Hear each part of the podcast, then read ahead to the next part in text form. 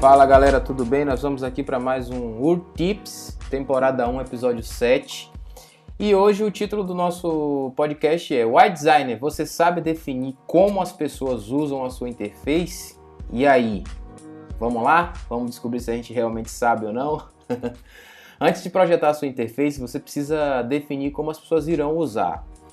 Então, com essa onda crescente aí de dispositivos baseados em toque, é uma preocupação essencial, cara. Você precisa saber, todo o designer ele precisa saber se realmente as pessoas que irão usar, elas vão de fato saber usar.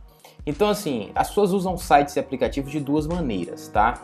Com interações diretas e com interações indiretas. As interações diretas, quais são? Tocar em um botão, arrastar e soltar um item com a ponta do dedo, clicar e segurar, enfim. E as indiretas são aquelas que são geralmente apontadas com o mouse. Então você aponta e clica com o mouse, ou você usando alguns comandos de atalhos de teclado, digitando em um campo de formulário. Então, assim, geralmente são essas duas interações. Então você precisa definir qual é o tipo de interação. O primeiro passo é definir qual é o tipo de interação que a tua aplicação vai ter.